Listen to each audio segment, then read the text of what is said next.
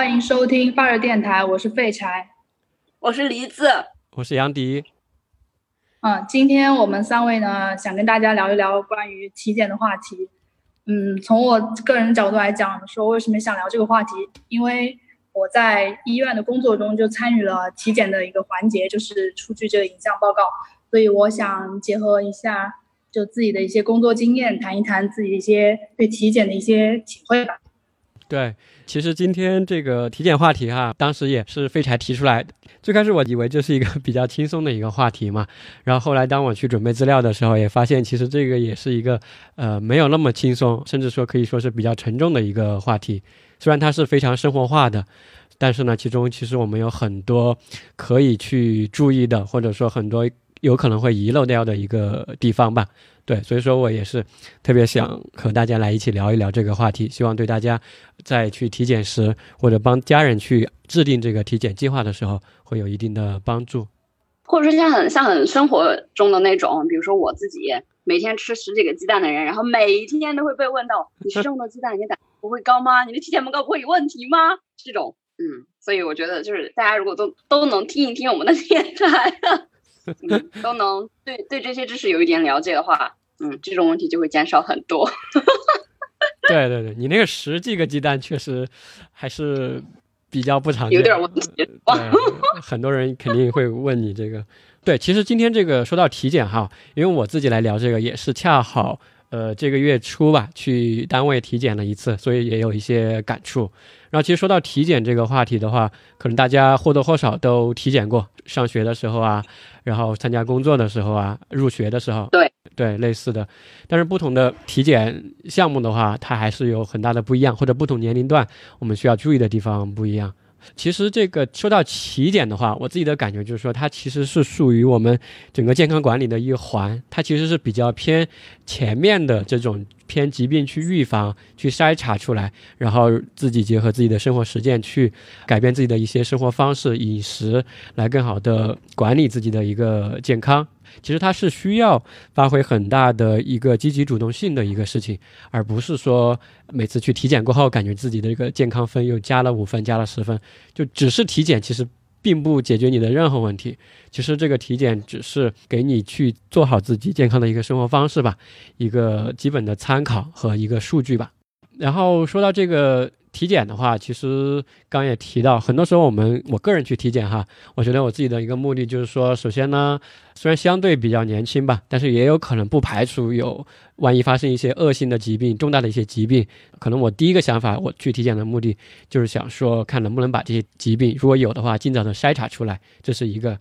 还有一个目标，我当时去体检的原因就是有一些跟什么饮食啊、运动啊、生活方式相关的啊，抽血，特别是抽血化验的一些什么血脂啊、尿酸呀、血糖啊，类似这样的一些指标嘛。就现在住在城市里的人是最容易患的，就希望把这些相关的指标有一个监测。我自己大概就是这两方面的一个体检的目的。不知道你们当时体检是什么样一个感受或者目标呢？或者最近有体检过吗？入学的时候吧，研究生入学的时候。嗯，对，但入学的时候其实比较最基本的一些东西查的都是什么乙肝呀。嗯，我们当时还查了那个，查了那个心理健康的那那个什么测评表的那种，就是看你抗压能力怎么样。哦，怕你这个论文写不出来跳楼了。能不能对能不能承受读博士的压力？那看来博士确实压力很大，对，因为我们当时读研究生没有这个。啊 哦，啊，我也觉得太奇怪了。不过说起来体检这事儿，其实平常去体检，就像你说的，就看看我自己，嗯，每天吃着十几个鸡蛋，胆固醇是不是真的会真的会偏高啊？怎么样？对我来说还真的是有用的。嗯，对我自己来说，嗯，有偏高吗？所以说你那个十几个鸡蛋没有，totally not。对啊。还挺好奇的，嗯，对，然后就说回这个健康吧。其实体检我们都是为了健康，对吧？然后刚刚说到一个主动性的一个问题，这里我就查了一些相关的数据给大家分享一下，我觉得还挺有感触的。首先第一个就是 WHO，它在一九八六年的时候就发布了一个数据，就提到哈，我如果我们人要追求健康长寿的话，其实个人的因素是占到百分之六十的。啊，其实非常高。其他的一些，比如说遗传因素啊，只占到百分之十五左右；社会因素百分之十，医疗条件仅占百分之七左右。所以说占大头的就是你个人的一个生活方式，以及自己的工作一些相关的注意吧。另外的话，刚刚也提到，其实我们去体检的话是最怕得肿瘤，对吧？我相信很多人都是看到有些化验指标上有一些这个肿瘤因子啊，什么癌胚抗原啊，就看到这些指标，其实都心里很慌的，甚至不敢去打开这个体检报告，生怕那个指标高那么一点点，然后会让自己非常的担忧。对，然后所以这里个数据就是哈佛卫生院发表的，他是当时就提到，其实有百分之五十的肿瘤都是不健康的生活所引起的，然后百分之八十的糖尿病、卒中，百分之七十的冠心病都是这种不健康的生活方式所引起的，所以这个比例真的是非常非常高的。另外的话，就是现在我们大部分听众嘛，可能还是生活在哎城市里，或者是一个非常。高强度、快节奏的这样一个工作和学习，其中有个数据就提到这样的一个亚健康状态嘛，在北上广的这些年轻人，他的亚健康比率啊达到了百分之七十四，这个确实非常高。当然，这个亚健康定义可能范围比较广嘛，就包括一些之前我们聊到的失眠呀、呃腰痛背痛啊、颈椎病呀，啊类似这样的，我相信或多或少的，包括我们自己吧，都有这样一个问题。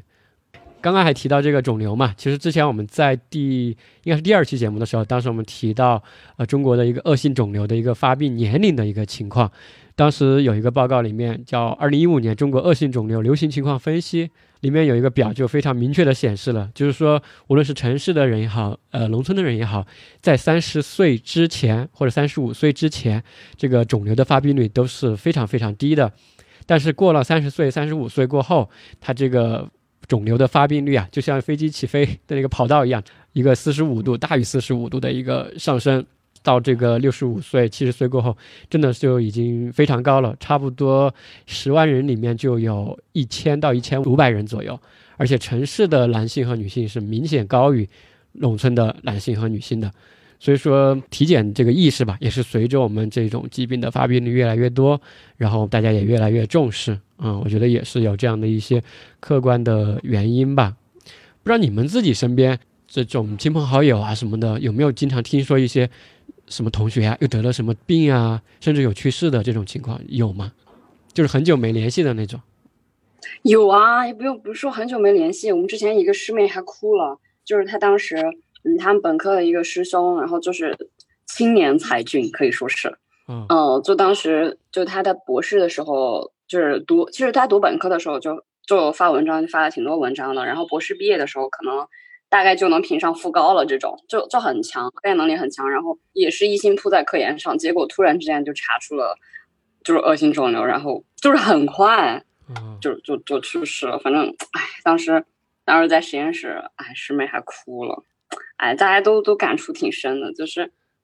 就是很多时候可能你也不知道什么时候这件事情就发生了，就突如其来的，生命就戛然而止了。你再灿再灿烂再辉煌的日子，都想的再好的以后，也就在这里突然就被截断了那种感觉。对你说这个人的话，他是有过劳的这种因素吗？还是说什么原因？可能也不是特别我觉得他有过劳，他有过劳，我觉得他有过劳，但是具体就是什么原因引引起的，就是这种恶性肿瘤，就是也不知道他，他是当然是那个恶性白血病，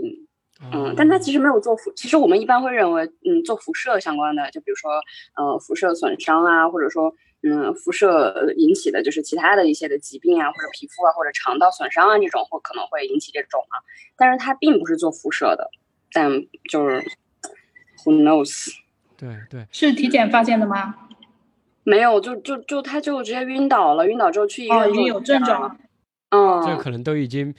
比较严重了，都已经你说晕倒了。他就一直在，对，他就一直在做实验，一直在发文章，然后一直在做事儿，然后结果这样就挺唏嘘的。对我估计啊，他可能应该在之前还是有一些轻微的亚健康症状或者一些不舒服，但是他自己可能没有引起注意吧。或者觉得没什么，就扛下来嘛，扛一扛。或者确实他的科研压力也非常大，就想熬过去。你说到这个的时候，其实那天我准备的时候，我想了一下，不是很多这样的一些肿瘤的数据嘛？我就想，假设我们现在哈，假设我们三个人在录的时候，突然我被告知现在我得了一个什么肿瘤啊，就是一个真正的一个肿瘤得在我身上，胃癌也好，肺癌也好，我想象了一下，其实这个时候整个心境啊，或者你对未来的规划呀，全都没了，全都垮了，就是这样一种感觉。就完全不不知道怎么去想，就不可想象啊！真的是这样一种感觉，很难，就是很难去体会。就是我只是自己那样想了一下，都觉得非常的无力、恐惧，甚至是有一种，对吧？你就告诉我有一个胃癌、肝癌，然后医生说你可能五到十年，那具体什么时候死不知道，但是会很痛苦，会痛，会有这样一系列的一个过程。这个时候我也不知道有什么意义，对，就有可能会陷入一种停滞吧，感觉像整个人就被冻住了一样，被击中了那种感觉，嗯，就不能再往前走了，就感觉你虽然肉体上或者生理上还在继续的往前在衰老，但你可能整个的想法呀、想做的事情啊，可能就永久的停留在了你得知那个病之前的那一刻。对，然后说回来吧，说回我们这个 体检的话，所以说我们就可以看出我们这个体检有多么的重要。但是这个体检也不是一个被动的事情，所以说我们是可以结合自己的情况去主动的去做一些定制的体检，有方向性的、有倾向性的去结合自己的情况做一些体检。但说回这个体检的话，大家也知道外面有很多这样大大小小的呃体检机构啊，公立医院的体检也好，其实在国内的这个体检。行业吧，体检现状是不太乐观的。有一个数据就显示啊，二零一七年的时候，中国有五亿人次的人去参加了体检。大家初一听这个数据，其实非常高了，好几亿了嘛。然后覆盖大概百分之三十三的人，接近三分之一了。但是呢，这个比率跟国外的一些数据相比，其实是非常低的。比如说美国，它的体检覆盖率达到百分之七十四，日本七十三，然后德国更是高达百分之九十七。这个什么概念呢？就是说我们中国的话，就是十个人里面可能每年有三个人去体检了。美国和日本大概都有七点五个，然后德国的话，基本上是十个里面有十个人都体检了。你可以想象一下，呃，没有去体检的那些人里面，可能他有很多病都是到了晚期才发现的啊，真的是这样。因为刚刚我不是问大家。自己身边的一些亲朋好友有没有发现一些重大的疾病嘛？其实我们老家的时候，经常会听到家里人说谁谁谁或者一个邻居啊，或者以前的一个什么老师啊，又突然又查出来一个什么肝癌，哎，又突然查出来一个什么病，隔一段时间不久就去世了。就是很多时候就听说他们查一查出来就是晚期，根本就没有前面的一个过程。嗯。对，所以说这种情况真的是很常见，一点都不罕见，也跟我们这个体检这个覆盖率，我觉得也是有一定关系的，因为它也没有进到我们的医保里面嘛。后面我们还会提到。另外的话，其实体检行业里面还有很多的一个乱象。之前有一个新闻报道里面啊，就是一个连锁上市的体检机构的老总，他出来说。他的原话就是说啊，现在这些体检机构啊，其实有的有真体检，有的是假体检。有的体检机构他们会用一些护士去假冒医生给大家做 B 超的检查，而且有些检查的体检机构的话，他们抽了血过后都不做化验，直接把血给你倒掉，就可以直接用机器出结果。为什么？真的？对，为什么能够这样去做呢？就是第一个原因啊，就是因为我们国内的体检，大家可以发现，其实就像把人送到一个巨大的。体检机器里面一样，然后出具一份把人数据化的一个报告。其实里面我觉得啊，里面是真人还是机器人，我觉得都不重要，因为不需要真人。你没发现吗？只要引导做好一点，然后进去过后该进哪个机器进哪个机器，该量血压量血压，该抽血抽血。如果有机器人抽血的话，抽血的护士都不需要，整个都可以是无人的一个体检机构。但这个其实是一个非常不好的一个现象，正是因为这种可以无人的，或者甚至在里面大部分都是机器操作的这样的一些体检现状，所以说就给体检机构吧留下了用，比如说我用一个临时工，或者我用一个学生培训一下，其实我也能够操作这个一些机器嘛，看起来没那么难，其实背后是很专业的。另外一个原因就是因为我们的观念上嘛，我觉得。就是我们默认去体检，哎，比如说单位组织我们去体检了，然后我已经默认好了，到时候他会给我一个呃抽血的化验报告呀，还有一些拍片子的有无异常，对吧？我就是想看到有异常无异常，我就希望看到那无异常三个字啊，或者无明显异常这五个字，然后又可以心安理得的过一年了。未来的一年，我自己应该都是被某种防护罩或者被健康之神所眷顾的，就相当于那个就是。我的车每年要年检才能上路。对对对，这个体检报告上面的“无异常”三个字就可以护佑我这个未来一年的这个健康生活。呃，我就靠这个信仰这个数字嘛，因为非常的确信嘛，然后可以比较开心的过完这一年，直到下一次体检。但是其实这个是不正常的。就是说，真正的体检哈，比如说国外的一些情况，其实它是会花大量的时间，有一个固定的医生，比如说类似家庭医生、社区医生这样，他对你其实是很了解的，他会根据你的情况去定制一些体检的项目。有的项目可能是两到三年体检一次的，不需要每年都去这个拍一些什么片子啊什么之类的。然后另外的话，对他还会问你很多的。家族的一些病史啊，还有你最近的一些生活情况呀、工作压力啊，因为体检其实不只是肉体上的一个把人数据化嘛，其实还有很多心理的安慰啊、抑郁呀，就是工作和生活上的一些不顺啊、家庭关系啊、亲密关系啊，我觉得这些其实都是应该纳入到体检范围之内来的。嗯嗯嗯嗯，就是人生活的全部嘛，就是一些个体化的因素。对对对，所以说现在其实，在我们国内现在的体检啊，其实只是体检了你人的能被机器量化的那一小部分而已。就是那个报告，如果是无异常、无异常、无异常，抽血的报告上也没有任何箭头，其实并不代表你健康。嗯，对对，差的挺远的，只能说你没有得很严重的疾病。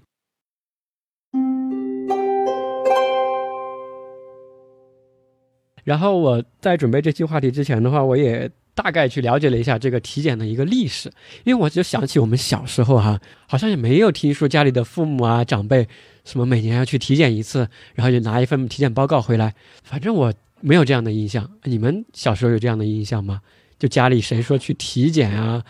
没有，没有对吧？可能有那种就是谁家里如果有当兵的，他们去参军要体检啊，这个可能听过，或者一些什么飞行员啊。可能有这样模模糊糊的印象啊，就听说那个体检很严格呀，什么要把衣服脱光呀，就飞行员嘛。对，飞行员呢，我我记得啊，我也不知道是不是，他要看你身上有没有瘢痕呀。哦，对，有没有疤？对，疤呀、纹身啊，可能类似这样的一些会做一个检查。所以说我也是基于这样一个原因，我就去了解了一下这个体检的一个历史，它究竟是怎么来的？因为我们不是自古以来就是有体检这个事儿嘛。其实这个也历史没有那么久，就跟我们这个住院医师规范化培训的历史差不多，就是一百多年，都是从美国开始的。美国的话，我查了资料，就是说它从一九零八年的时候有一个士兵的体检。最开始都是在军事上的这样一个运用，去参军的时候有这样一个要求，然后随后逐渐过渡到大众。在一九四七年的时候，美国的一个医药协会就建议，三十五岁以上的大家每年都建议去体检一次。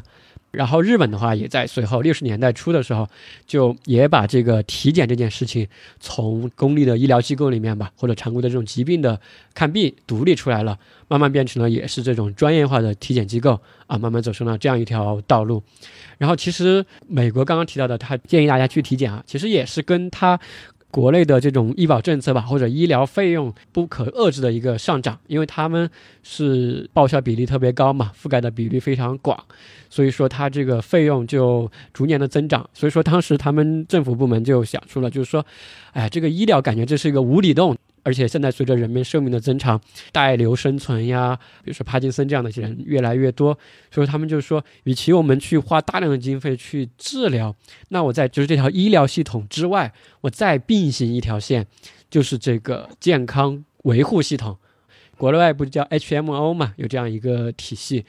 凯撒医疗，大家可以去搜索，其实做的非常的好。现在国内也有很多去尝试去参考它这样的一些模板吧。所以说它就两条线，两个体系，左边就是健康维护体系，应该也是以家庭医生为核心的这样一个健康维护，尽量不让你发病，所谓的这种治未病或者防患于未然。当你真正得了病过后，再把你放到另外一条线，就是那个医疗线上去。但是在国内的话，我们现在可能更多的是还是偏重医疗线，只有生活和医疗线，就要么就得病，一得病很有可能就比较重的。但中间我们可能还有一个中间状态，就是拖延。就是我可能其实有不舒服了，我也知道我有不舒服，但我就是因为各种各样的原因，我不去医院。小病拖可能这也是大家怕怕去医院的原因，对吧？因为就觉得对，花费太大，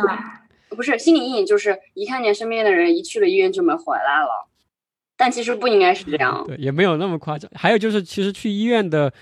成本比较高，时间成本是一个，金钱成本就是一个，就看病的成本，还有一个是心理成本是一个，就是。去就是一个肯定是不好的体验，他默认了，对吧？嗯，医生又要质问我呀，排队呀，反正整个来说没有太好的一个体验吧。所以说，这个也是我们最近不是还聊到嘛，国内现在有很多互联网的机构。互联网医疗的机构都在推这个家庭医生这样一个概念，就是缺失这样一环。其实我们百分之九十多的疾病都是可以控制在社区的，真正需要去这种大三甲、这种疑难杂症的中心、危重症中心去治疗的疾病，如果按照国外的数据哈，其实只有百分之二点五真正需要去这种大三甲，百分之七十左右的病其实都是我们可以自己平时注意的和去预防的。然后可能有百分之二十左右、二十五左右，是我们通过我们社区的医生、家庭的医生啊，如果有这样一个重要的角色和岗位的话，其实就可以挡在这里，根本就不用去一些大三甲啊。我觉得这个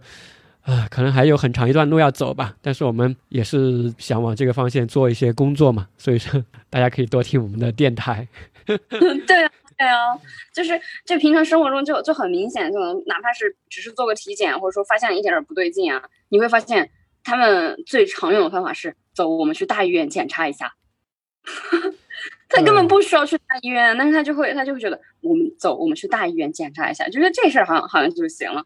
就是专家崇拜嘛，只相信权威，自己不主动求治，我觉得是这样。对，而且以前我们在门诊的时候，是就有患者进来嘛，他说他也没有什么。太多的不舒服，可能就是一个亚健康的一个状态，然后就问他今天来干什么，他就说我也不知道，反正最近就浑身不舒服不自在，我想做一个全面的检查，就很有很多这样的，但是他也不知道是哪里什么原因，嗯，所以说这个时候医生也可能只能给他做一个常规体检或者大包围，反正这里面我觉得也是很多问题吧。然后接着说嘛，然后刚刚说的是国外的这样一个体检的历史嘛，然后随着它建立了这样一个两线的一个系统，健康维护和健康呃管理系统，然后而且很有意思的，我去查的时候，我觉得特别好的就是它在这个健康维护系统啊，虽然这是一个公立或者第三方商业机构来主导的一个系统，但是在民间自发的又成立了很多类似这种健康相关的一些团体。比如说，有的又是这种呃戒烟戒酒的小组啊。以前我们看一些呃国外的影视作品，都有很多这样的一些戒烟的小组、互助小组、戒酒的互助小组，然后又是什么睡眠的什么协会，都是全部是民间自发成立的，呃这样的一些组织或者营养的什么组织，然后他们自发的成立这样的小组来共同的去帮助大家吧，也是一个。自助的一个过程，然后就形成了很多线上的一些资料和这样的一些文档啊。待会儿我们啊，这个真的好棒啊！这个真的好棒。对，真的是很多各种各样的，就五花八门、百花齐放，可以说是。嗯。因为这个事情其实不能只靠医院或者说政府来做，因为它其实它只能说是一个顶层设计，但是很难做到本地化或者社区化，甚至是家庭化、个人化。它不一定有那么生活化的一些指导。这个时候其实需要大家一起来，这种对，就是自发，就像你说这种自发形成的、自下而上的这种形成的这种小的结构的话，其实是最有力量的，最能够切实的帮助到那些社区里面的人。对对对，而且你这些资料它全部整理以后，就自己有自己的网站嘛，然后这个时候其实你说白了，普通老百姓去搜索的时候，搜到的也是这些。比较真的，比较靠谱的，然后一看起来就是很真诚的这样的，呃，接地气的这样的一些话，都听得懂的，而不是一些专家权威说的一些教科书式的、不具有时间性的这样一些内容，就看起来就很亲切，啊，所以说整个体系或者用商业化的角度来，就是要生态就建立起来了，嗯，就特别的好，对，然后说回来的话，他就通过。这样一种体系吧，它这个健康维护系统其实就覆盖了全国这个服务吧，就覆盖了全国七成的人都加入了这样一个健康维护的网络。啊，其实是非常棒、非常好的。然后它又和这个医疗系统嘛，形成一个互相的补充，对吧？就该去医疗机构的时候，它这个网就往那边去转诊、去推送。然后医疗机构那边诊诊疗完过后，其实就到一个康复或者居家或者回你当地去治疗嘛，就所谓的转诊。然后这个时候，它又转回你们这个网络来，回来过后这边能够接得住啊，这个是很重要的。就现在国内的是三甲医院。是手术做得很漂亮呀，但是你这个为了床位周转率嘛，不可能一直住在我这个床上，对吧？那我就要把你转回当地的这种社区医院也好，本地的县医院去治疗也好。这个时候本地很多时候是接不住的，就是它会存在一个理念上的或者配套的健康教育呀，还有生活方式上的就脱节了。这时候就导致了很多其实在大医院做的很漂亮的一些手术，最后发现他特别是一些骨科的手术嘛，比如说最后他恢复的不太好，因为我们知道骨科手术过后，其实他是很重视这种康复锻炼和训练的，这个训练的过程其实是伴随着疼痛的。嗯嗯，是需要高度自律和，甚至有点像一个，可能离子比较清楚，就是类似这种健身教练要督导你才能完成的一些动作，就是有的时候是需要康复医师这种对专门指导，对对对对对对对，那个你自己是很难完成的，就是一个是因为它很痛，第二个就是你自己的动作可能做不到位，但是你自己不自知。嗯，但是就是社区的话，基层的医院或者说社区医院又缺少这些呃这些专业的一些人才。所以就导致了一个脱节。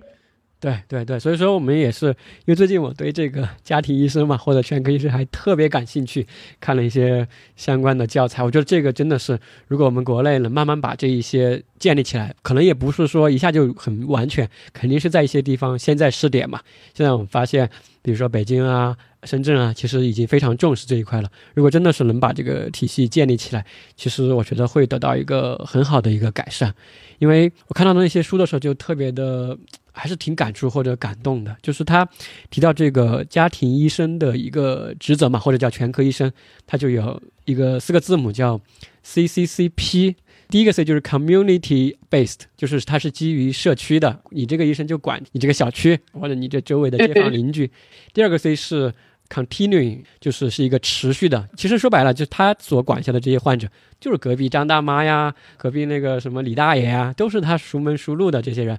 街坊邻居。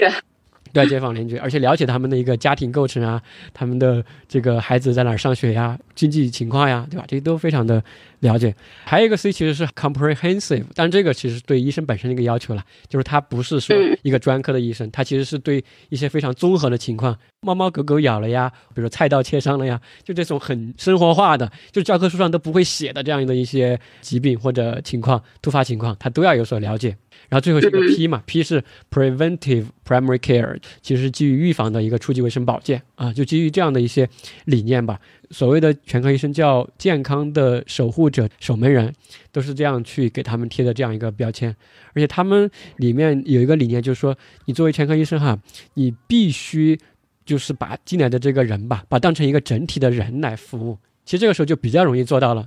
我觉得是我一直在说的那种比较良好的医患关系，或者什么样的医患沟通是好的呢？就是你把这个人当成你的邻居来对待，然后这个时候恰好来的就是你邻居嘛，然后这个时候 就对吧？你该怎么说话，其实你心里是非常清楚的。而且里面我昨天恰好是昨天我看了一句话，哎，挺感动的，就是他说，什么时候你才能真正的去了解一个病人或者他的一个疾病呢？就是当你走进他的家里去看和去他家里去问诊的时候，你才会真正的去了解了他这个人。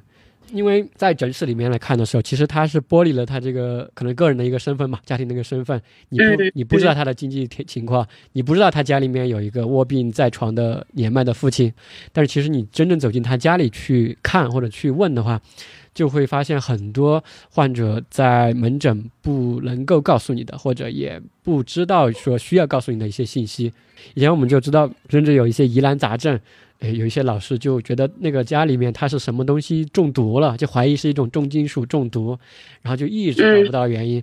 后来就一直跟着那个患者，就去到了他们农村的什么家里面，就在那儿住下来看。后来发现他们家就是一个什么呃生活用品吧，或者说一个什么生活习惯，最终找到了，就像破案一样，找到了那样一个原因，最后才把这个病给他诊断出来。最后发现是一个重金属中毒，因为这种疾病是非常罕见和少见的嘛，一般不会临床上去想到说来个病诊断是重金属中毒，哎，所以说也是。我就想到这个家庭医生，就特别感慨。这几天给大家分享了一下，也希望国内能够尽快的做起来吧。然后就说回国内啊，我们赶紧说回我们今天这个体检，说回那我们中国的这个体检历史大概是什么样的呢？其实国内这个历史也不是很长，大概也是改革开放之后吧。最开始其实我们国内就。比较有中国特色嘛，最开始都是一些，呃，对针对干部的一些保健呀，或者是刚刚所提到的一些招生啊、征兵呀，或者什么驾驶员啊这种需要强制体检的、需要去达标的啊，某种达标的这样的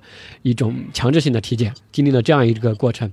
然后到改革开放过后的话，慢慢的随着生活水平的提高吧，大家也慢慢有这样的意识，就有这样一些预防的保健性的一个阶段，也逐渐出现了这样一个体检的机构。可能是最近十来二十年吧，我觉得，就大家这种体检的意识啊，什么体检机构啊，真的是像雨后春笋一样出来。当然也伴随着这样的一些乱象嘛。哎，我就想问，比如说你们平时会的家里人他们会去做体检吗？或者你会建议他们去做体检吗？还是说其实他们也是会啊，单位的一个被动的体检？就是你叫他去，但是他不去，说：“哎呀，我没事儿，花那个钱干啥？” 很真实，很真实，对。对，因为体检说白了，它还是有一定费用的。就是我看了一下，就比如说，如果是一些民营机构的这些体检套餐的话，一般可能就呃几百、五六百都可以做一个基础的。但是如果你去公立医院做的话，其实还要贵一些，可能一般都是两两三千啊，两三千。对对对，比较正常的一个价格。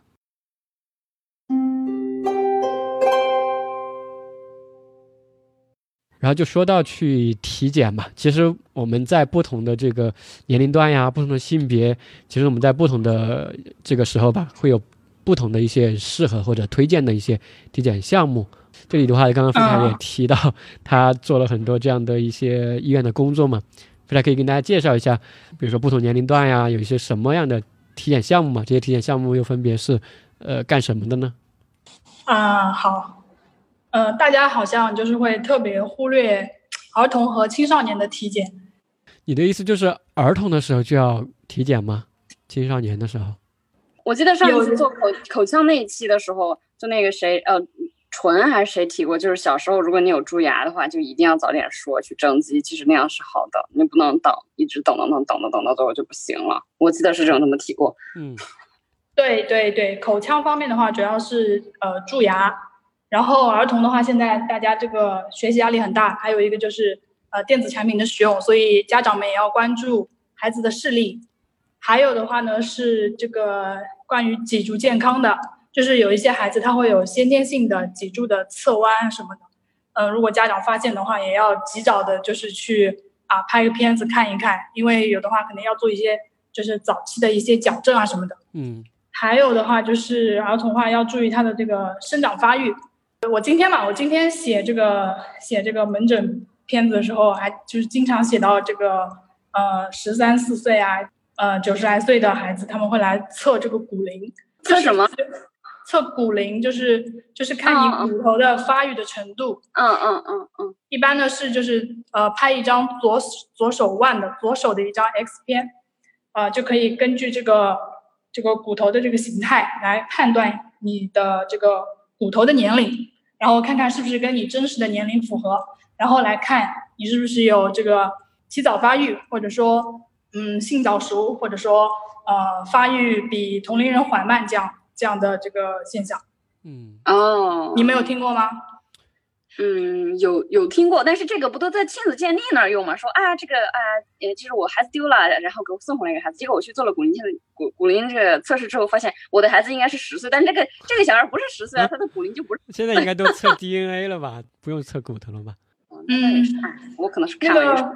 对，骨龄骨龄现在用的还挺多的。嗯，可能是以前的时候。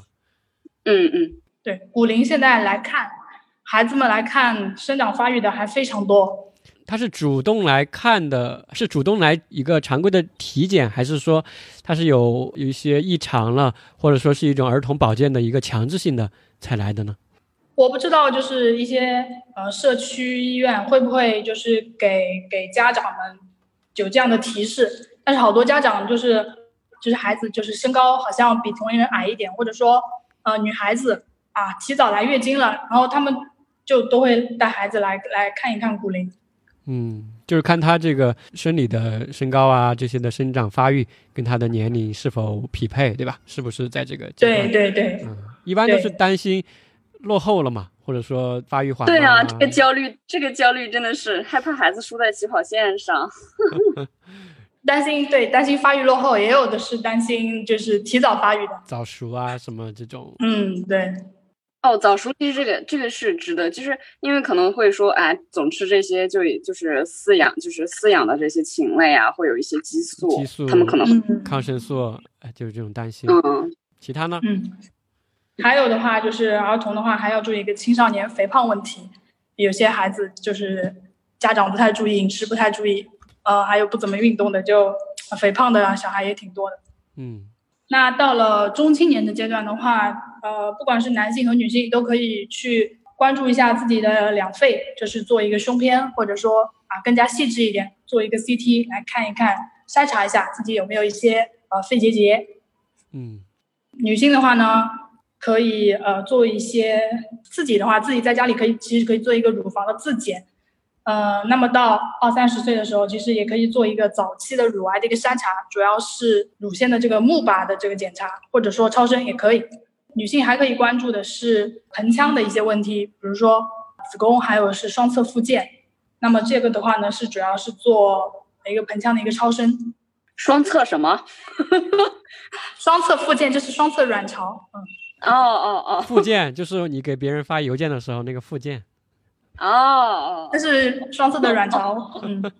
懂了。是那两个字啊，同样的两个哦，我，知道，哦，我嗯知道，就是附属的呃器官的部配件，部件，对对对，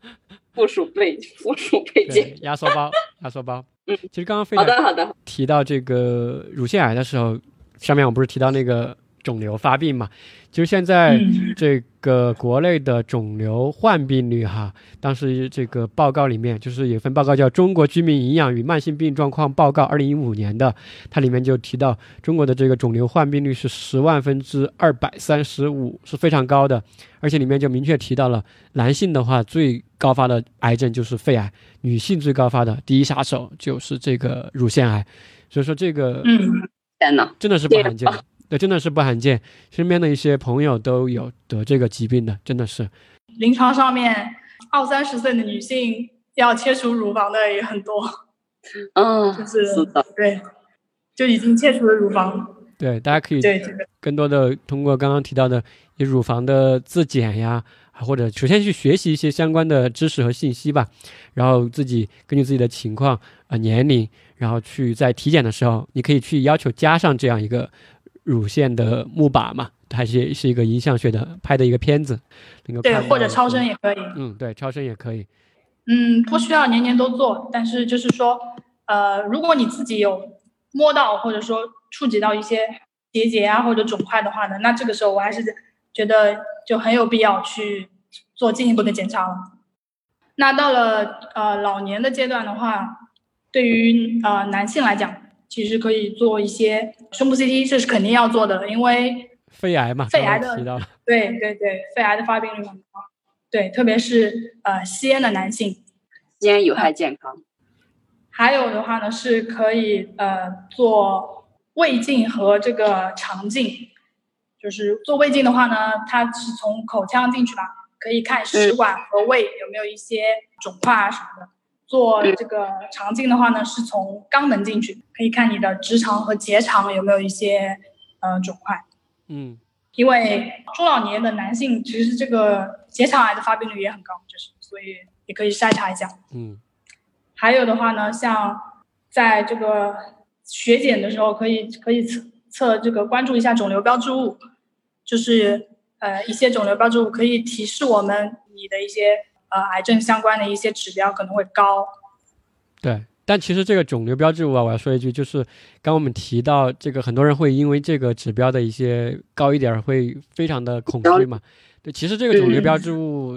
很多它其实也不是那么我们叫特异性，不是那么绝对，对，就不是说你看到这个高一点点或者高零点一、高高百分之十就吓得要死，就已经得了啊，这种其实是完全没有的。它还是要结合你整个人的一个症状呀，或者之前的一个情况啊、家族史啊各方面的一些来判断。因为这些肿瘤标志物其实本身正常的时候在我们人体内都是有有这个东西的，对吧？它不是说要零对对对，而且还有的时候体检的时候，那个参考的正常值的范围，它也不是涵盖了所有人的，它也大概是百分之九十的人是落在这个里面。对，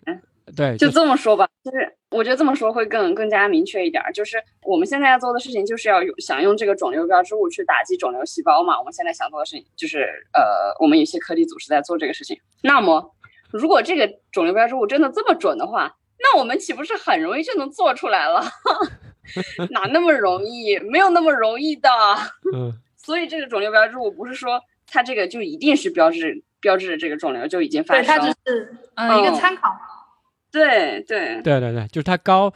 高的话，有可能第一的话，有可能它是在你身上是正常的，就这个值，比如说前年或者五年前你查的时候，它就是这个水平，你现在还是这个水平，而且你没有任何不舒服，那很有可能在你身上它就是偏高一点点的，它就是正常的啊，对你来说就是正常的。还有一种情况就是它不是所有的这种偏高都是因为肿瘤所导致的，它还有一些。这种自身免疫性的疾病啊，或者一些炎症啊，也有可能会引起肿瘤标志物的一个升高。所以说，就不是说拿着这个指标偏高一点点就吓得要死，或者说就整个天都塌了，还是要拿着这个去咨询专业的医生、专科的医生，对吧？结合你自己的一个整体情况来做到一个评估。然后刚刚这个肿瘤标志物，其实到了老年的时候，我觉得它已经是一个常规的、默认的一个体检项目了吧？应该所有人都会查的，我感觉。或者你随便去住个什么院、什么科，都会把这个给你查一套，或者说做手术之前有也会给你全部查一遍。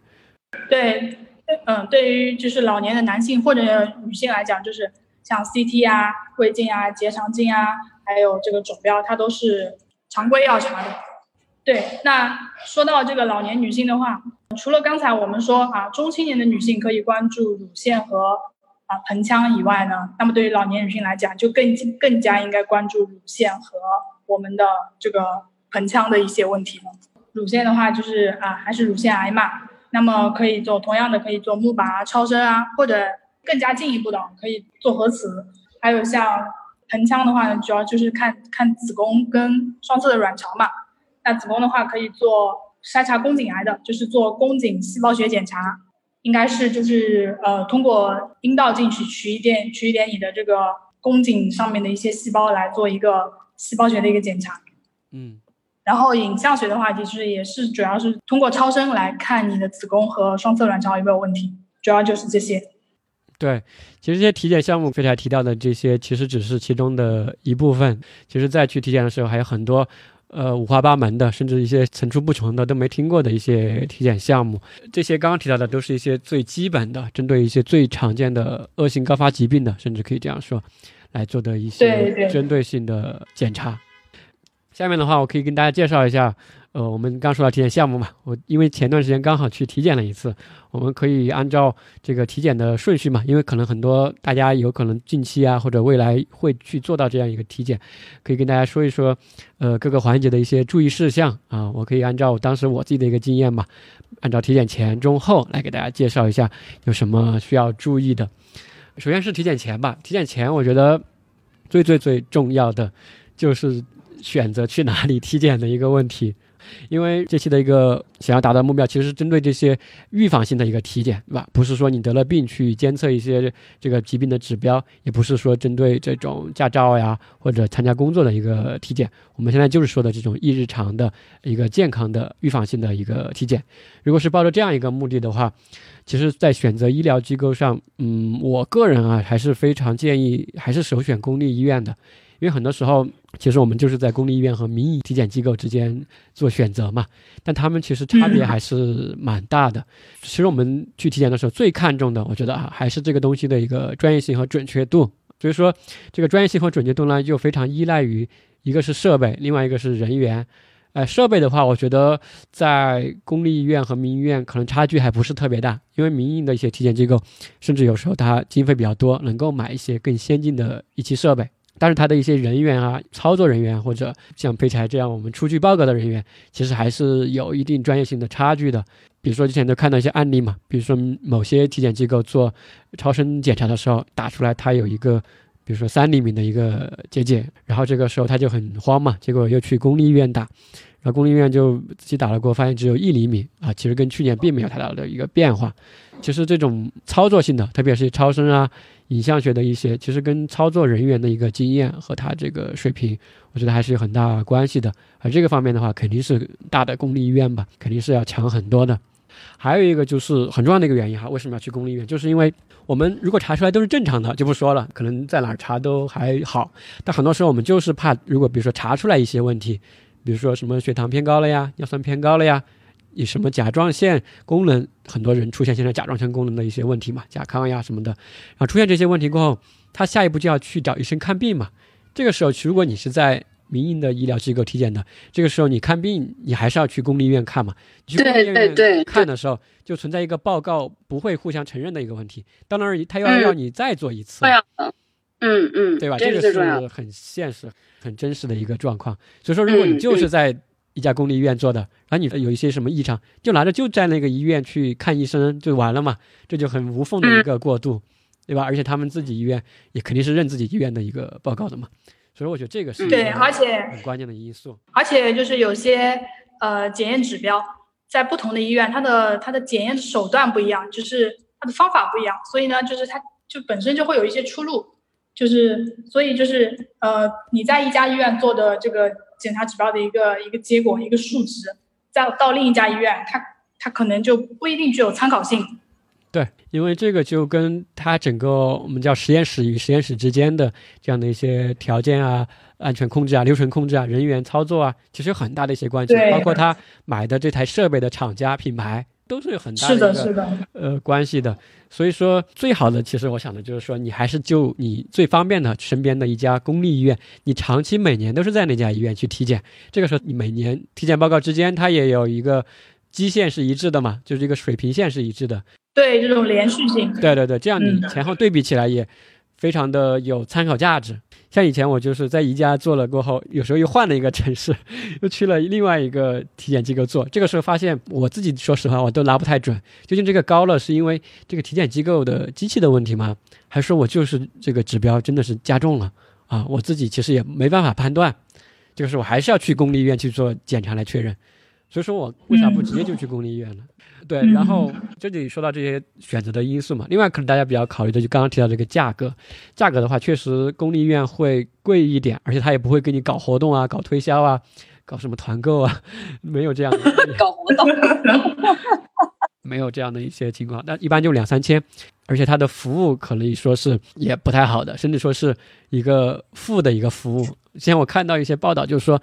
像我们不是去民营医疗机构，其实就感觉还受到很好的一些服务嘛。服务这一块肯定是去外面是更好的，呃，有人给你引导呀，给你什么送东西吃啊，类似这样的。但是去公立医院的，甚至他的服务，我不说没有服务，有的服务是负的服务，就是他会打击你，就是。就在那喊呀，吼，赶紧的，赶紧的，快点，快点，就是那种，就流水线嘛，就是单号在哪儿？赶紧的。对对对，赶紧赶紧，就是那种大喊大叫的嘛。然后大家如果去公立医院体检的话，是要做好这样一个 心理准备的，就是不仅是服务不是很好，大部分我说的是，而且有可能是你会受到心理的冲击啊，大家做好这样一个准备。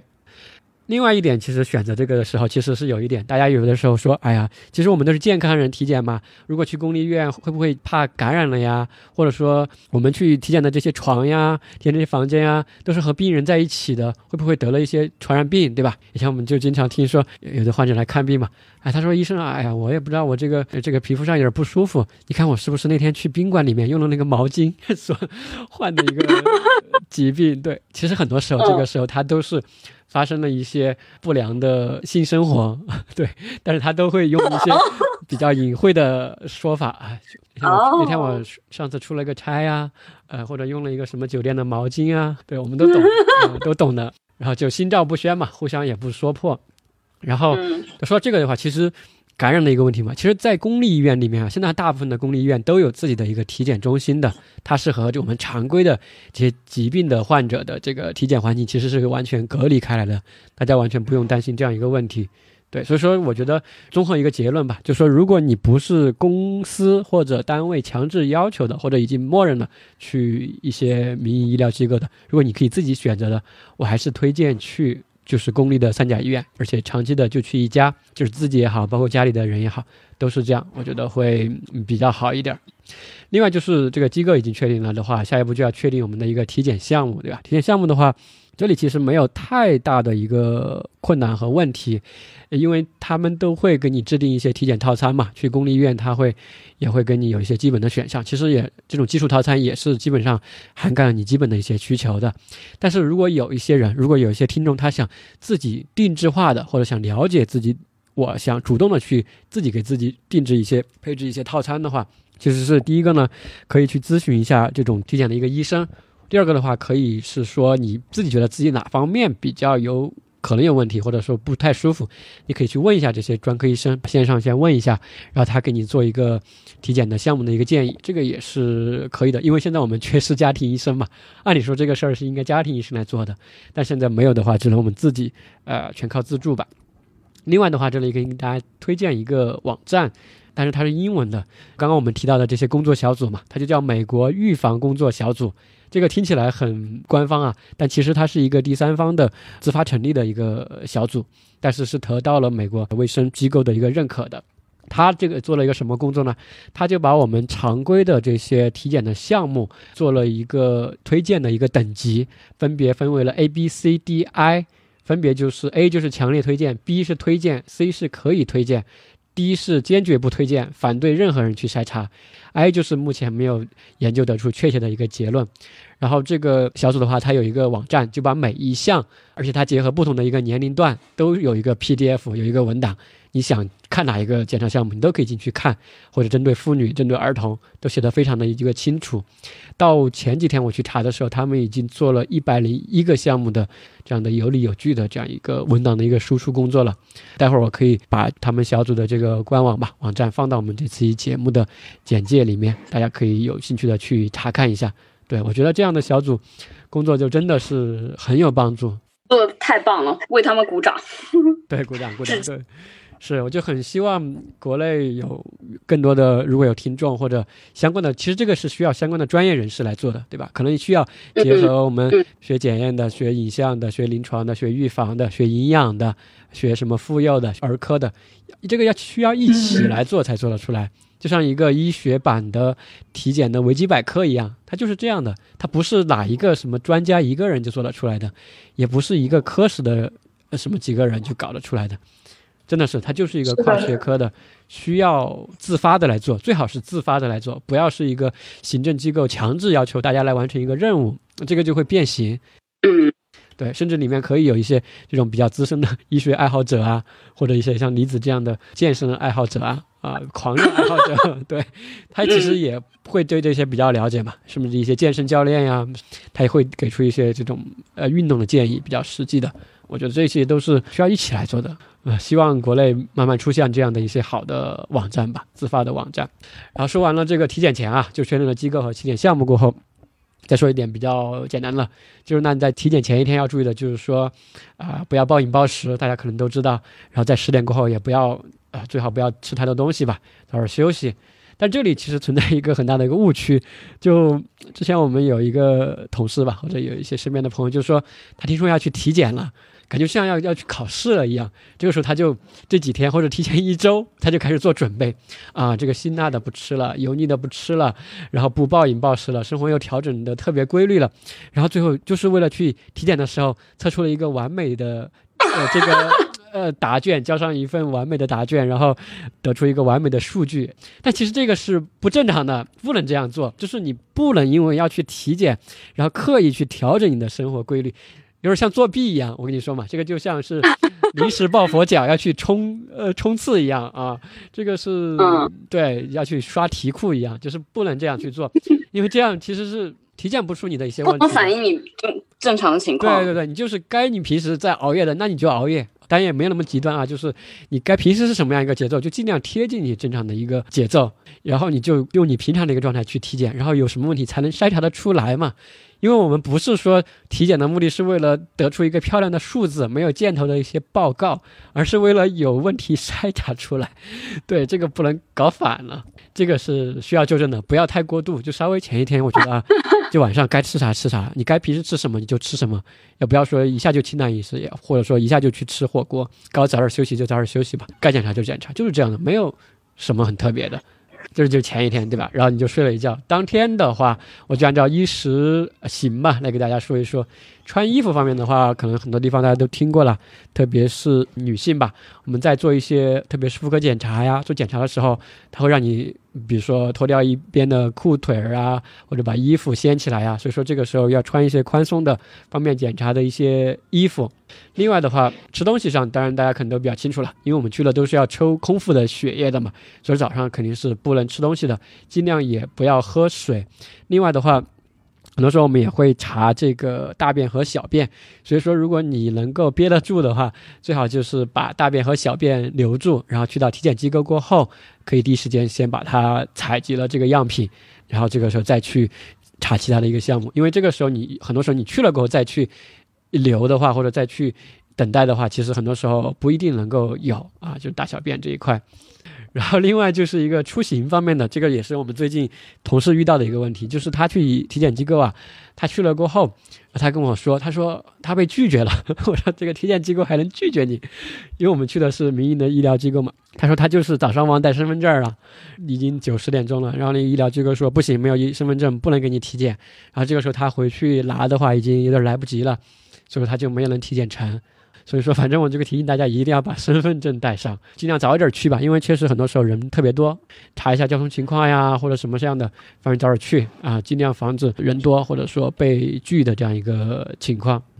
另外的话，特别是女性吧，尽量不要化妆，因为我们有的时候会检查，比如说口腔呀，看一些面部啊，或者检查一些视力啊，或者看你整个人的一个状态的时候，最好是一个素颜的一个状态吧。或者佩戴的一些首饰啊、耳环啊、什么项链啊，今天都不要带去嘛。而且不要不要穿带钢圈的 bra，不然会照出来，因为 照那个什么啊胸片的时候，对对，那个金属。这个废柴肯定特别清楚，因为你就算戴了这些首饰吧，我说的这些穿金戴银吧，身上的一些金属的东西，其实都会影响到这样一些检查。如果能不戴的，我觉得就尽量不戴啊，就这样一个意思。另外的话，对。对，还有提到女性的，刚刚可以多提一点，就是如果是在月经期的话，是尽量应该去避开的。而且还有的女性啊，她会，这也是我在网上查询的时候看到的，就是说有的女性她去，她不是要做这个生殖器官的一些检查嘛，就是她怕不体面，或者说觉得怕有一些。味道和气味，他会自己先提前清洁，或者甚至冲洗一遍。其实这个时候是不应该做这样一些动作的，因为这个就会影响到你检查的一个呃结果的准确性啊，会干扰到这样一个情况。总体来说，就是维持你平常的一个状态，就是只要没在月经期，我觉得就可以了。然后体检前这就是这样的，然后体检中的话，其实没有太多特别注意的。我自己的感受就是，首先第一个的话。如果大家是有一些自己的什么特殊情况，比如说你是有什么一些疾病的患者，或者你是准备备孕的，或者是你是已经怀了孕的，你面对每一个人的时候，你都要跟他说出来这个情况，因为你自己也不知道这个检查会不会有危害嘛，这样是最保险的。另外的话，我的一个体会啊，当时我去了过后，就是发现其实每一个房间都是。比较冰冷的，就是一个流水线一样的。我自己感觉自己就像一只农场里面的牛啊羊一样，就是被从这个呃房间赶到下一个房间，然后从这个猪圈赶到下一个猪圈去，那种感觉就哎很奇怪。所以说我进去过后，我就会，如果我自己有一些什么想问的，我给大家建议就是说，你还是要去找，也去找到那个房间里面活的那个人，那个活的那个人，对，要去跟他主动沟通和说话。虽然每个房间都有一些机器。对吧？他总有一个人在操作那个机器嘛。这个时候你可以想到什么的呀？都跟都跟他聊一聊。比如说，有的医生是这个五官科的嘛，大家觉得自己平时耳朵呀、这个鼻腔呀，还有这个视力啊，眼科的这些老师嘛，都可以跟他聊两句，对吧？我觉得是，呃，主动的抛出这些问题，因为你不抛出，他就会把你当成一个流水线的一个，他就赶紧过来，哎，这是什么？这是什么？来看一下这个视力，红的、绿的。哎，看一下，看一下，然后他就签个字，就赶紧就要把你走了。然后我就在那个眼科医生那还问了他几句话，然后他发现我还怎么还不走呢？就这种感觉，然后 就下一个都来了，就感觉就感觉他们的一个状态就是说，他是默认不会跟你有太多沟通的，就是默认都一般人都不会跟他有太多沟通，就拿了就签了字，就是有点像一些网红景点打卡一样，就是拿了一个地方打卡，盖了个章，然后就走了啊，打了个章就走了。呃，对，就特别像农贸市场卖的那些猪，我感觉自己就是一只猪，然后就像 收的那种检疫一样嘛，就差在我身上盖一个章了，在我身上戳一个章就可以挂上去卖了。对，然后说回来吧，然后体检中大概就是这些吧，大家可以反正发挥自己的一些主观能动性和想象力，都和里面的活的人进行沟通，而不是只是去机器里面躺一下或者什么扫描一下给你个数据。然后体检过后的话，这里可以有一点注意，就是说，其实是一个取报告的一个问题。你走的时候一定要问清楚，你这个报告是电子版的还是纸质版的。有的是它电子版，它是发到你的邮箱；有的电子版它是有一个配套的 APP，你自己去 APP 里面查看；有的是默认只给你电子版。如果你要纸质版，那你要先交一点钱，他给你邮寄过来，要出一个快递费，这些都要问清楚。反正我是建议大家。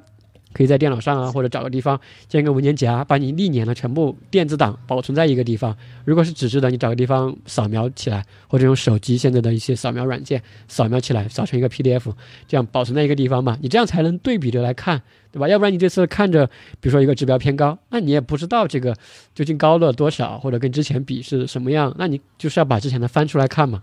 所以说这就存在一个呃，算是健康管理和疾病健康电子信息档案吧，自我管理的一个注意的一个地方吧，就把它存起来。嗯，这是也是挺重要的啊，挺重要的。嗯，这是体检后吧，有了个报告。当然，体检后最后一点就是，其实最最最最最重要的就是体检后拿到报告过后，针对一些异常的指标，其实你要去上心去，算是制定一个行动的计划，来怎么去改善它，或者我下次该什么时候复查。这个时候，比如说饮食上该注意的，运动上该注意的，或者说是呃，下次什么时候去体检，我就会比较严谨的去先设定好一些闹钟啊，日历上把先把这些全部定好呀，然后该去查阅一些什么食物的一些成分啊，我都会去，最近就在做。反正我觉得这个事情是很容易拖延的，因为其实你体检过后出来，就感觉又回到了正常的生活嘛，你其实就把这个报告忘到了一边，完全没对生活没有什么影响。因为我觉得按理来说，体检过后或多或少都是有一些问题的，其实都是该对生活有一些改变。我觉得你总是需要有一些小小的一些改变的。我觉得这样才是一个比较好的状态吧，或者这次体检吧，才达到了它的一个效果，而不是说只是把你人数据化了一遍，然后就没了。所以说，体检后的一个建议就是，大家一定要基于这个体检计划，自己上心，跟医生沟通也好，或者自己网上查阅资料也好。制定一个短期的、中长期的一个行动的计划，并持续监测你这个异常的一个指标。这个就是体检过程中吧，全流程的一些注意的一些事情啊。可能我刚刚去体检过，比较有感触，就跟大家做了这样一个分享。你们有什么补充的吗？你这个电电子档保存，然后历年就历年对比，这个建议很好，我觉得这个很好。嗯嗯嗯嗯，我觉得自己感兴趣，你是不是可以做一个折线图？对对对，我感觉你你就是要说出这个话的人。你异常数据不可能很多，对吧？其实你可以搞个 Excel 啊，然后做一个折线图，也可以啊。对，甚至你可以把你做的更多一点，就把你家人的一些健康的档案都归到你这儿来保存嘛，都可以。父母呀，做这样一个健康的趋势图，血糖的、血压的，其实我觉得还是很有意义。对吧？一家人这样放在一起，呃，很舒服。最后你去看医生的时候，我跟你说，如果你能做到这个，或者你打印出来也好，放到 iPad 上也好，给到医生去，真的你去看病的时候，把这个给医生看出来，他会很震惊的，就是做到这么细致，这么专业。医生会问你刮目相看，刮目相看。对，他会问你，嗯，是不是博士？等一下，等一下，等一下，等一下，等一下，朋友们，我觉得这里是一个商机。请听到听到这个点子，然后想要做一个 A P P 的朋友们，请给我们打钱，谢谢。对，可以跟我们联系。其实这样的一些一些软件应该是已经有了。杨迪是吧？哎，有有有，其实有这样的一些健康管理的软件，但是它一般是这样的哈。我的一个认知中，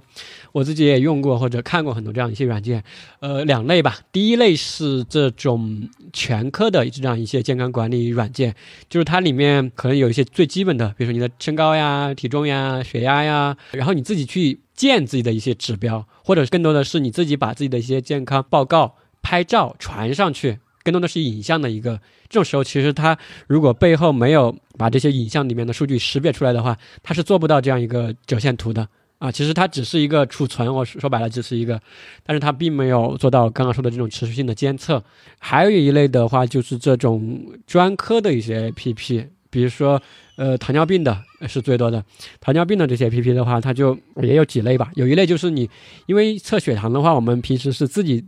买一个仪器测指尖血糖，然后它读出一个数据，比如说七点九，然后我自己把它输入进去，对吧？这是一种最常见的，但这个还是比较繁琐，需要你去输。然后所以说有一些厂家的话，它就是它自己有这样一些设备，它跟这个 APP 可以联动，然后你测了过后，它自己就把这个数据传过去了。啊，有这样的这种的话就是比较自动化一点，然后它也自动在里面给你生成一个曲线。但这种的话，一般就是一些专病的。A P P 了，或者专业的疾病管理的慢病管理的 A P P，它一般就只做某一个疾病的，它才能做到更专嘛。如果它是求全的话，更多的时候它也不知道你是哪个指标有问题嘛，所以说它不可能做的那么又全又专。所以说。这个也是比较矛盾的一个地方。其实平常的时候，更多这些 A P P 都是针对一些已经得了这个病的人，然后针对他一些这个病的一些关键的指标进行监测，有这样一些 A P P。但是针对刚刚我们说的这种健康人的这种亚健康的平时健康档案的家庭体检档案的一个电子化保存的这种比较好的专业化的 A P P，据我了解哈是没有的，有可能是没有这种这么强的一个软件化的需求。啊，但这个其实很简单，你想想，就图像识别，然后把数据提取出来，然后它自己每个默认，默认完了，就是我觉得这个写代这个代码的呃原理，你感觉一想都能很明白，只是没有人去做。程序员朋友们加油！对这个怎么说呢？因为一个，比如说我们自己建个 Excel 也是没问题的呀。还有一个，因为这里还涉及到一个医疗信息隐私的一个问题，就有的人会担心我传上去过后。对对对，这个是一个很重要的事情，他会担心泄露了呀、暴露了呀，因为都有自己的一些呃实名的信息嘛。说白了，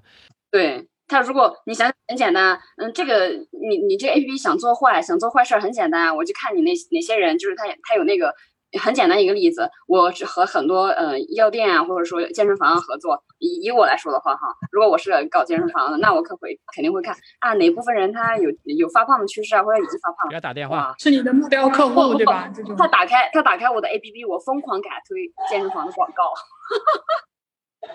就卖广告啊。这个更多的是 给他给你卖保险呀，肯定是。哦，对对对，卖保险也是，对吧？你你这个非常精准啊。这个电话也有了，然后你的指标都有了，跑都跑不掉的。啊，算了算了，大家还是自己来吧。你看，大家还是自己来吧，自己自己 Excel，给自己做个 Excel，我觉得是比较好的。而且另外还有一点就是，其实我们自己，我之前做过一点这样的类似的工作中吧，设计一点。当时我们遇到的一个问题就是，同样一个指标，在不同医院或者不同地区、不同机器、不同厂家的这种体检。呃，设备上，它检查出来的这个单位是不一样的，它用的是不同的单位。哦，为什么不统一？对，比如说乙肝的一个病毒的载量。有的用的是国际单位 IU 每毫升，哦，有的用的是毫摩每分升，哦，有的用的是这种科学技术法，有的用是用的一个缩写，就是说它其实很难去统一，就本来就没有一个统一的，所以这个时候就导致你说图像识别也好，呃，这个 OCR 嘛，就文字识别也好，或者是他工作人员去弄也好，很麻烦，真的是很麻烦。所以说这个就涉及到现在所谓的医疗大数据嘛，啊，这个扯远了，就是医疗大数据就涉及到这个问题。比如说很多时候我们，哎，比如说我在大医院看到这个检查结果，如果我去其他医疗机构，它也能调出我这些数据，然后就可以不用再在那儿再做一遍检查就好了，对吧？嗯，这个当然是很多区域化的网络或者医联体吧，在做过的一些内容，但是。现在就存在这个问题啊，就是不同的医院，它用的是不同的医疗系统，用的是不同这种呃供应商的这个 HIS 系统啊，这个网络电脑的这个信息系统，它的里面的单位啊，这些都是不一样的，这就存在一个统一化的工作，这工作工作量非常大，大家可以想象。这个肯定也是需要有公信力才能做的，不是说这个自发群体是做不了的。对，这个工作量很大的。就比如说你身高嘛，有的用的是厘米，有的用的是米，这个就要搞很多事情出来。扯远了，扯远了。就是你深钻进去的话，实际上是有很多困难的。对对对对对。然后说回来吧。然后就说，我们再说下一个话题吧。就是说，如果大家刚刚提到的，如果发现一些呃检查指标的一些异常吧，我们尽量贴近我们的生活吧，来尽可能给大家一些简单的生活的一些建议啊，结合我们自己的一个体检的经验吧。然后我自己比较有。经验的就是一些抽血的指标。以前我抽血就觉得有时候尿酸偏高呀，什么这种情况会出现。我给大家建议哈，就是说，如果是你自己发现抽血化验出来的一些问题，这种报告、一些量化的数据的一些问题，如果发现指标偏高，怎么办呢？第一个，我觉得还是你把你之前的体检报告相同的指标拿出来做一个动态的对比，看一下它究竟是升高了还是降低了，还是说差不多，这样其实是比较好的一个参考。第二个的话，如果你是在一个呃第三方医疗机构查的，或者说是在民营机构查的，建议还是在这种公立医院去再查一次，来确认它确实是升高了。然后另外的话，你升高过后嘛，你也可以在。网上去搜索这样一些指标，来了解一下这个指标究竟是怎么回事儿，是不是一些食物引起的啊，一些生活方式引起的，自己再结合自己的生活情况嘛，有没有这样的一些风险因素？最后的话，如果真的觉得哎，还是要去医院看一看，这个时候的话也不用说逮着就什么要去挂号啊，举到三甲医院去也没有必要。就在以前我们提到过的线上的这样一些诊疗平台嘛，先去网上问一些小问题，网上就可以解决嘛。如果真的有必要，再去线下就诊，大概就是这样一个节奏和流程啊。我自己就会这样来做，这也是我们刚刚所提到的一个行动计划嘛，就是真正的结合这个异常的指标要落到这个行动上来。比如说是什么呢？特别是我们大家可以看到当时的一个体检报告里面，肯定有一张单子是这个抽血的，上面有很多白细胞啊、红细胞啊、血小板，有这样一张查血的单子。如果是这些的一个异常，去就诊的时候就应该看血液科。对，现在说的是一些科室的一个推荐了。然后，如果是另外一张单子，上面是一些什么，呃，转氨酶呀，这样转氨酶，那样转氨酶，然后什么胆红素啊，类似这样一个单子，这个查的是一个生化指标嘛，这个就应该去消化内科，它更多的可能是肝脏的一些问题。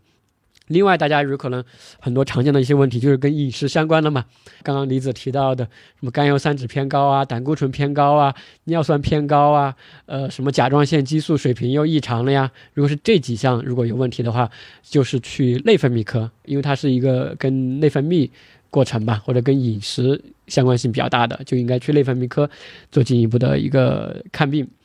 然后，如果是肿瘤标志，我刚刚所提到的。就肯定是去肿瘤科，这个没有什么好说的。但是也是建议先在线上去做这样一个咨询，然后具体的，呃，什么指标、什么异常，去找什么医院、找什么科室，这里我就不用再赘述，大家可以回听一下我们电台的第五期节目，我在里面会有一个非常详细的操作性的一个解释，包括一些 APP 和平台的一个推荐。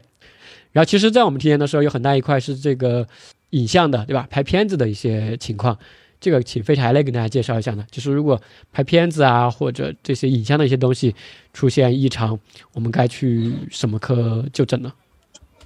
废柴老师的怕。对。那呃，我们体检啊，最常最常做的其实就是呃胸部的 X X 线片或者是胸部的一个 CT，这是最常见的。大部分的人体检的那个胸部的 X 线片都是都很少会发现问题。那 CT 的话呢，呃，因为现在的 CT 都是高分辨率的一个 CT 嘛，它看那个就是五毫米以下的肺结节，它都可以看得很清楚。再加上现在一些这种人工智能的辅助软件的这个帮助，所以近几年的话，就是这种两肺的这种肺结节的这种筛查出来的这种发现率就非常高。那如果就是说你的体检报告上跟你说你有。啊，你有肺结节了，那应该应该怎么办呢？就是一般的情况下，就是呃，就是这个报告上他就会给你一个，就是让你一个随访的一个时间，比如说是啊间隔一年，比如说是间隔啊六个月，或者有一些啊更大的一些结节，可能看着上去有点问题的，会让你三个月，让你短期内就复查。那如果说这个结节真的有问题的话，那你。就诊科室应该是呃胸外科，那在做胸部 CT 的时候，呃还能看到我们这个我们的脖子这个前方的这个甲状腺，有的时候也能看到。那甲状腺的话，它的这个筛检出来，呃发现率很高的，还有这个甲状腺结节。我们影像的话，就是说 CT 看到甲状腺结节的话，都通常会建议他去做超声，因为超声对于看这个甲状腺它更有优势。如果说就是说这个呃结节真的有问题的话，那他的就诊的科室呃一般是普外科。如果这个普外科分科很细的话呢，就是这个叫甲状腺外科。那还有就是我们胸部 CT 的话，呃，向上面的话可以看到我们脖子可以看到一点点，往下的话呢也可以看到一点点我们的腹部，就是这个叫啊肝脏啊，还有这个胆囊啊，还有这个两肾啊。肝脏来说的话呢，就是最常见的就是一就是脂肪肝，脂肪肝的话呢，就是呃通常是见于一些比较肥胖的人群，还有就是平常啊高脂饮食不运动的一些人。所以，如果发现你有脂肪肝了，那么你就可以啊关注一下自己的饮食，减脂啊，或者说多运动。还有胆囊的话呢，最常见的是胆结石，大部分的胆结石是是没有临床意义的，就是说它不痛，所以你也不用去管它。但是如果这个胆结石啊出现了症状的话呢，那你可能就要去找普外科就诊了，或者说肝胆外科就诊。还有最常见的是肾结石。肾结石的话，没有症状的肾结石也没有关系，就是呃不用去处理。呃，如果肾结石有症状，如果你有啊腰部的啊酸痛这种的话，应该是去呃泌尿外科就诊。影像科的话，主要就是这样。你们可以补充。对，反正我就觉得你刚刚说的这些都是很常见的。我看到你就每一个疾病吧或症状，我都可以想到一个朋友的名字。太可怕了。对，都真的是不少见的，包括甲状腺结节。以前我们所在的医院嘛，当时他们医护人员做了一个甲状腺结节的体检，全院的，后来发现他的就这个甲状腺结节被筛查出来的比率非常之高。就在医护人员之中，当时在院内还引起了一阵恐慌，然后又请这个院内的呃甲状腺乳腺外科的一名专家来出来做了一个全院的安抚和讲解，当时就 很很轰动，当时。就说明这个其实这个情况真的是非常高发，有可能甚至有的呃疾病可能还甚至在一些医护人员中比较高发，当然也跟刚你提到的一些高精度的这种检验检测机器嘛有关系。如果以后有更加超高精度的一些机器出来的话，那估计又有一批人会更加焦虑了。本来没啥事儿的，现在就是随着机器的增长吧，就是一些更精密的出来，就会有一些更早期的、更可以说是过度的一些指标会被检查出来。其实是没有必要那么早去检查，或者硬要把它数据化的。我觉得那个有时候反而会导致一些心理的呃压力吧，或者担忧，导致你影响睡不着觉啊。心里经常会想到这个事儿啊，我觉得，嗯，是的，是的，有这样一个问题。那还有就是呃，刚刚说的就是内镜嘛，就是呃胃镜和这个结肠镜这两个检查的话呢，其实大部分的人还是检查出来是没有问题的。那没有问题的话呢，其实报告上面不会写你胃镜异常啊，这最轻最轻的他会写一个叫做慢性胃炎、慢性浅表性胃炎，或者说。对，或者说一个肠炎什么的，看到这样的，其实大家就不用担心啊，说明你其实没有什么问题。呃，如果说你你真的有一些，就是平时有一些胃肠道的症状，或者说你的家族里面有人有这种胃肠道的肿瘤史啊什么的，那你自己的话就是要要特别关心这一方面。如果有必要的话呢，就是也是去啊消化内科就诊。嗯，飞柴老师讲的讲的很全面。我觉我觉得就是就迪哥还飞柴讲这么多，其实都是都是想给大家呃抹除那个心理的恐惧，就是不要害怕去体检，或者或者以及不要觉得体检是没有用的。体检有的时候很有用，对于早发现一些早期的呃一些恶性肿瘤，这个作用是非常大的。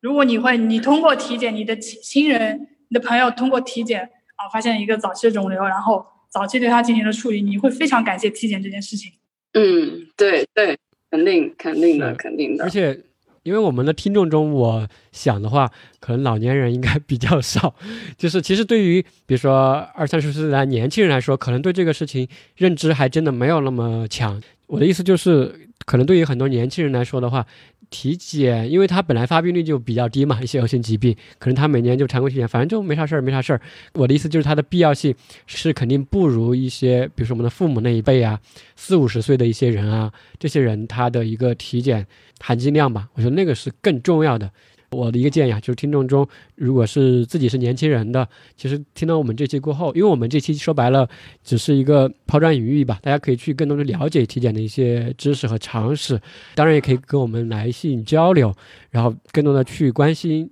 身边的家人和朋友嘛，让他们如果一次都没去体检过了，比如说四五十岁，近几年都没有去体检过，无论是男性也好，女性也好，无论怎么样，我觉得这种都应该想办法去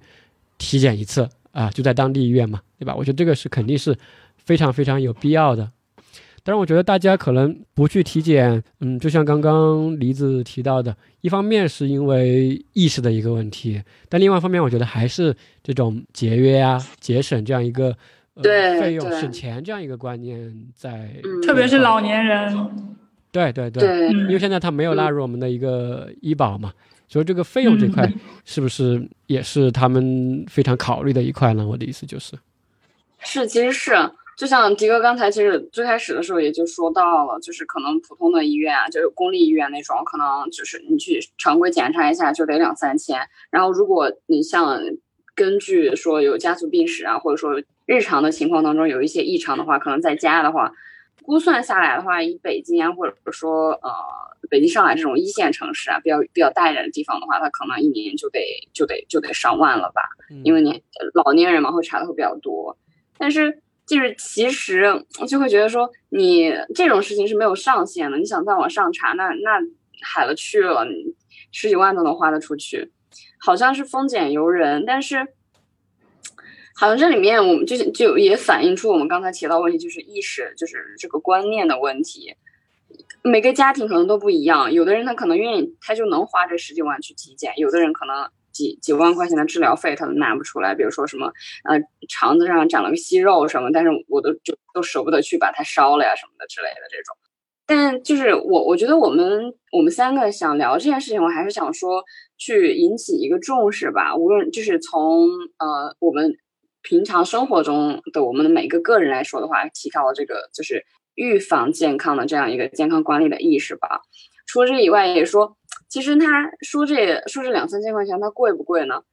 对于有些家庭来说，它真的是贵呀。所以那对，但是我们目前是大家都知道，医医保是肯定是不报的，是绝对绝对不报的，也不是绝对绝对不报，就是真的是不报的，除非除非是单位的医疗就是体检才会才会去 cover 这部分。对，其实我们也觉得说，就像迪哥刚才说的，能不能有预防，就是预防医学的这这条线，能把它也梳理起来的话，除了说民间有一些自发的这种团体去做这种，呃，专家知识，呃，就分支出来的一些分享的话，去建立这样一个良好的，呃，医学知识的一个共享的，嗯，氛围的话，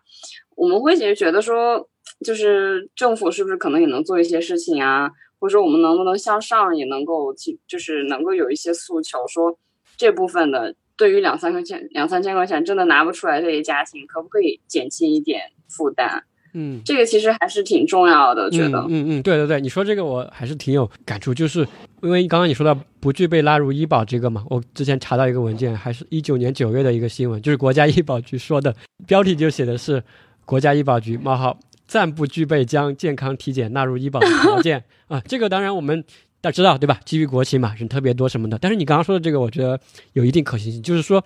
其实针对这种以前我们所提到的很有可能面临灾难性医学支出的这样的一些低收入人群和低保人群，这两类人群是有。有证儿的嘛，他是有自己的一个明确的划分的，就是这些人都是有名单的，就这一部分人其实是更需要把这个体检吧是纳入他们的，给他涵盖掉。我觉得就在当地，就是在之前呢，比如说我们正常一些上班的人啊，工薪阶层啊，你说这些人他暂时不涵盖，我觉得这两三千块钱他自己也是出得起的，对他影响真的不是很大，而且他有单位的体检嘛，但是很多。肯定很多就是在农村的人嘛，刚刚说到这些人，比如他务农的，其实他就没有这种什么单位要给他要求他去体检，地方也没有说要他去体检啊，就是就是需要有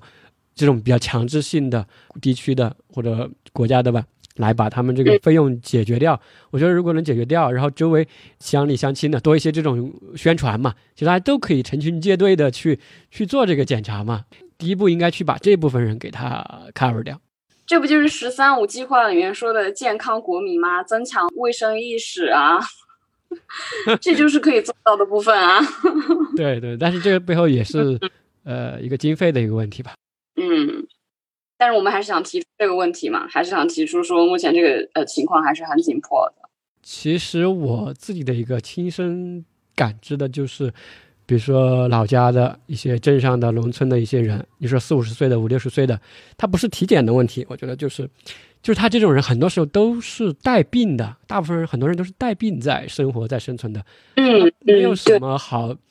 体检的，就是他已经得病了，他不是体检的问题，他就是已经有病了，就是看在这个病基础上会不会还有病的问题。刚刚不是提到了吗？很多时候我们都听说老家一些人查出来肝癌有晚期了，肺癌有晚期了，真的是不罕见的。就如果是你不说每年体检一次嘛，就是如果这样的一些呃中老年的人群，如果他能每三到五年查一次，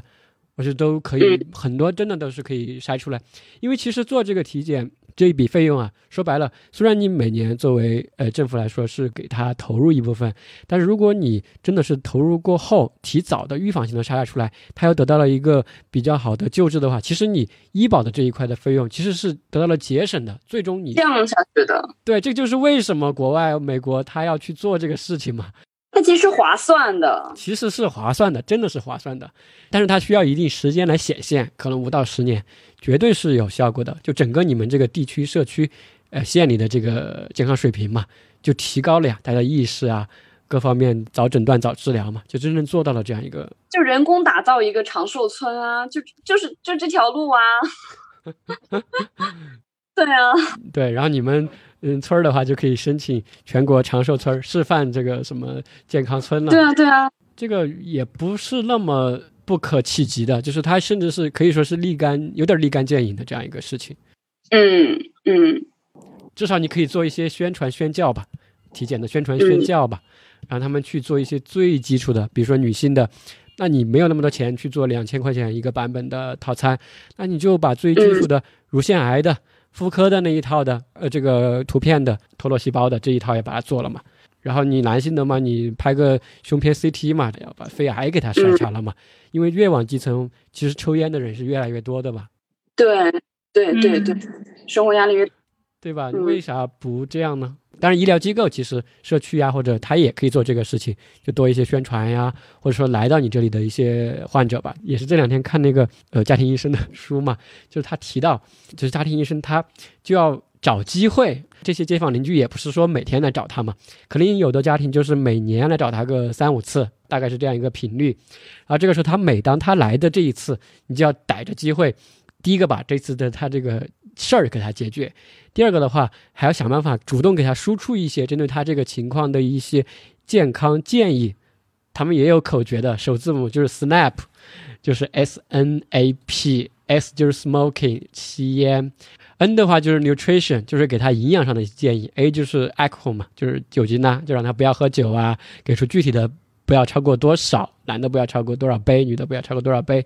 P 就是 physical activity，就是一个运动上的一些建议。就是说，他的意思就是，每次来的这个病人，你把他基本的给他说了以外，你还要看一下这个人他有没有吸烟、营养上的一些问题、喝酒的问题，还有就是不活动啊，就是这样的一些指导，都要给他具体的一些评估，评估过后要给他指导，然后让他尽可能的去改善他的这样一个情况。嗯，我觉得这个就是家庭医生很好的一个呃作用嘛。为什么是我们需要这需要这个家庭医生？就是家庭医生去给你建立建立这些健康观念嘛？就是我们现在没有家庭医生，但是我们是可以通过自己去做体检，去建慢慢建立这个意识的。我们为什么要做体检？就是因为自己去做自己的家庭医生吧。有一点这个意对，现在其实没办法，只能说靠自助。但这个自助的话，一方面就是发挥自己的主观能动性，去多学习，去多查资料，多听我们的电台，多去跟 周围的认识的医生朋友沟通，来学习这些该做的。但是有的一些确实比较专业的知识，我们自己也涵盖不了。这个时候，我给大家的建议就是多去运用一些互联网的工具，靠谱的科普平台。科普平台这个事情，我再说一遍吧，就是在我们的 Fever Radio 的公众号下面有一个就医工具，里面有一篇文章就写到一些靠谱的科普平台，大家可以去关注上。然后另外就是去用网上的一些在线问诊的工具吧，去和一些大的三甲医院的医生在线的去针对你这个专科的疾病进行多一些沟通和咨询。我觉得这个还是很有帮助的。说回来，其实刚说的是一个费用的问题嘛，就说你其实在这个上面多投入个一年。不说多少几百块钱吧，我觉得应该差不多了。其实收益是非常大的。其实现在说白了，几百块钱能干什么呢？稍微省一点儿，其实在这个上面就完全能够对自己的健康有一个负责的一个态度，就是自己做自己健康的守护者吧。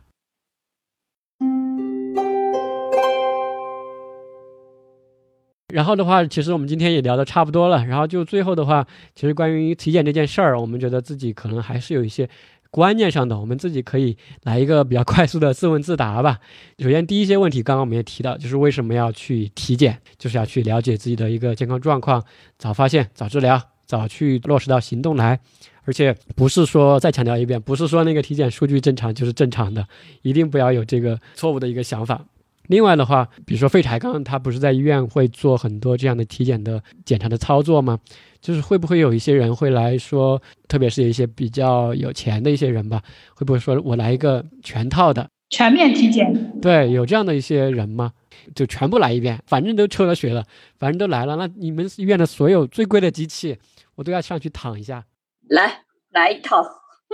有这样的想法吗？啊，这里面就存在对体检的一个错误的认知。就是那到底什么是全面的体检呢？有没有全面体检这回事儿呢？就像刚才小黎说的，这体检有的时候也是分拣由人，对吧？你普通的老百姓，那你可以做一些比较基本的一些项目。那你像一些嗯领导啊，或者说比较富有的人，他当然可以去做一些比较啊比较高级的一些套餐。那是不是需要这样？是不是啊？这是一件必须的事情？就是说啊，一定就是说这个项目你做的呃越越多越好。越贵就越好，嗯，我觉得其实对于啊我们健康人去体检来，就是说大部分的人都是健康人嘛，我们去体检来说呢，啊有时候你选择一些呃贵的套餐，其实也没有什么必要。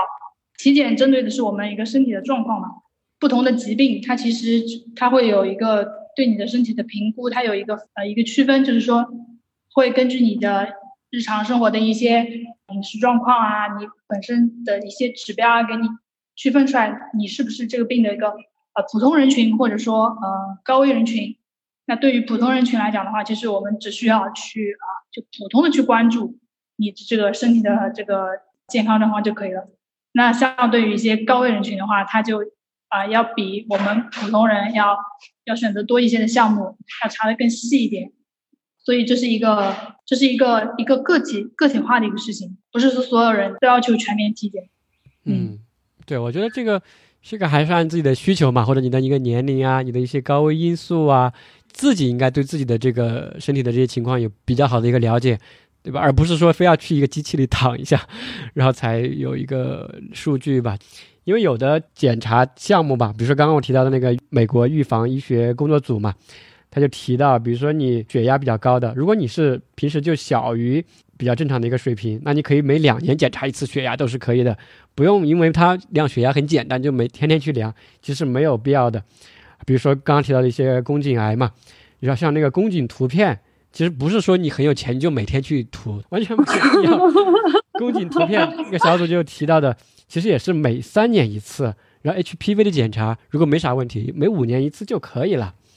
对吧？像糖尿病的，对吧？你四十到七十岁的这些人，他也提到，如果没啥问题的啊，每三年检查一次都是可以的，啊，包括骨质疏松的，可能女性六十岁、六十五岁以上的女性，可能也是每两年一次就可以了。它不是说每半年或者一年越好。